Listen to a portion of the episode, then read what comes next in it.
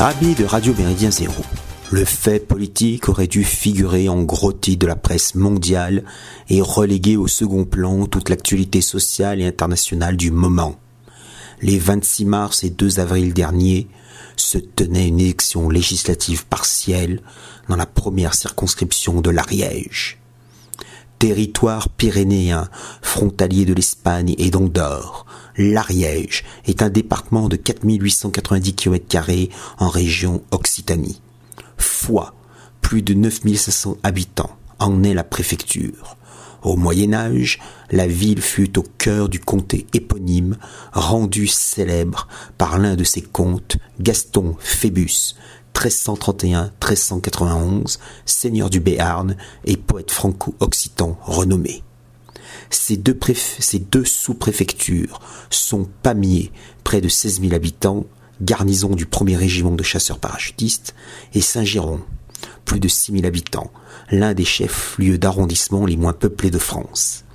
Vivant principalement de la polyactivité autour de l'agriculture et du tourisme, avec quelques pôles industriels, le département de 154 000 habitants connaît un déclin démographique certain le Conseil constitutionnel a invalidé les résultats de la législative de l'an passé. En 2022, Bénédicte Taurine de la France insoumise, LFI, avait gagné sur Anne-Sophie Tribou de la majorité présidentielle. Le candidat RN réunissait alors 19,94%. Au soir du 26 mars 2023, l'abstention s'élève à 60,40% la députée sortante mélanchoniste ne rassemble que 6 778 voix, 31,18%, au lieu de 10 347 voix.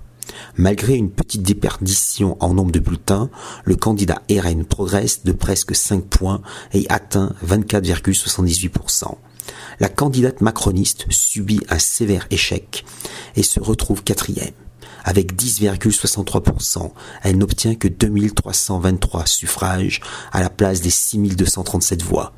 Se retrouve au second tour Martine Froger, une militante socialiste chevronnée, exclue de son parti pour son opposition farouche à la NUPES.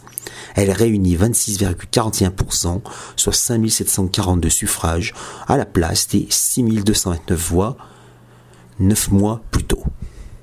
La logique instaurée sous la Troisième République pour permettre le succès des forces progressistes et de gauche aurait voulu que Martine Froger se désiste en faveur de Bénédicte Taurine. Or, Martine Froger préfère se maintenir. Elle bénéficie de l'appui d'Anne Hidalgo, de l'ancien président François Hollande, du maire de Rouen, Nicolas Meyer, Rossignol, premier secrétaire délégué du PS, et de Carole Delga, présidente PS du Conseil régional Occitanie, qui s'imagine déjà au second tour de la présidentielle de 2027 face à Laurent Vauquier. Toutes ces personnalités d'une soi-disant gauche de gouvernement, comprendre gauche de la compromission permanente avec les grands intérêts financiers privés, refusent que leur gauche soit aux ordres d'un Jean-Luc Mélenchon qu'ils méprisent depuis des décennies. Le 2 avril, Martine Froger gagne le siège avec 60,19% des voix, bien que l'abstention monte à 62,13%, les votes blancs à 5,80% et les votes nuls à 4,13%. Les socialistes anti-NUPES exultent. L'Ariège aura deux députés de gauche anti-Mélenchon. Ils y voient un signe précurseur d'une future remontada contre LFI. Pour sa part, la NUPES dénonce une élection acquise grâce aux électeurs macroniens et de droite. Les deux partis oublient qu'il ne faut pas généraliser ce scrutin partiel hautement médiatisé. L'Ariège est en effet une terre très ancrée à gauche depuis 1875. Le Parti socialiste et ses alliés divers gauche remportent les législatives entre 1928 et 2017. En 2012, la première circonscription élit son député dès le premier tour. La permanence et la vigueur du vote de gauche dans ce département rural se comprend sur la longue durée historique. Il y a à l'origine de ce tropisme électoral la guerre des demoiselles. Spécialiste de la surveillance templière à travers les âges et de l'énigme de Rennes-le-Château, qui allait plus tard donner un fameux plagiat romancé d'Avinci Code de Dan Brown, Gérard de Sède, 1921-2004, naguère militant gauchiste, publie chez Plomb en 1982 une belle fresque occitaniste intitulée 700 ans de révolte occitane.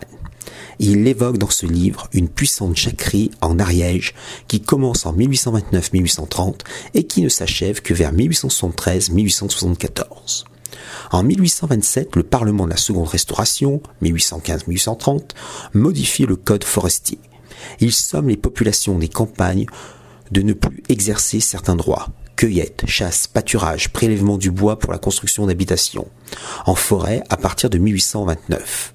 Les espaces forestiers cessent d'ailleurs d'être leur bien commun et deviennent des ressources charbonnières nécessaires à l'industrie naissante. Ces contraintes légales perturbent un système rural agro-pastoral pastoral ancien et fragile basé sur la sylviculture. Les paysans ariégeois réagissent violemment. Ils se griment en femmes et bastonnent volontiers gardes champêtres et gendarmes quand ceux-ci veulent confisquer le bétail. Né dans l'ouest du département, l'agitation à basse intensité se propage peu à peu dans toute, dans toute l'Ariège, sans trop s'exporter dans les départements pyrénéens voisins. Le relief montagnard et la difficulté de circulation à l'époque empêchent les autorités de sévir réellement ou de pratiquer une féroce répression. En outre, les campagnards nient toute exaction.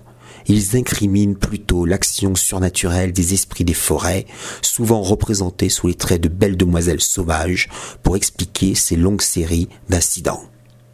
L'exode rural et l'enclavement de l'Ariège apaisent finalement une population désormais préoccupée par d'autres enjeux et qui trouve dans le vote en faveur des candidats républicains un débouché meilleur que le maquillage de solides gaillards prêts à en découdre.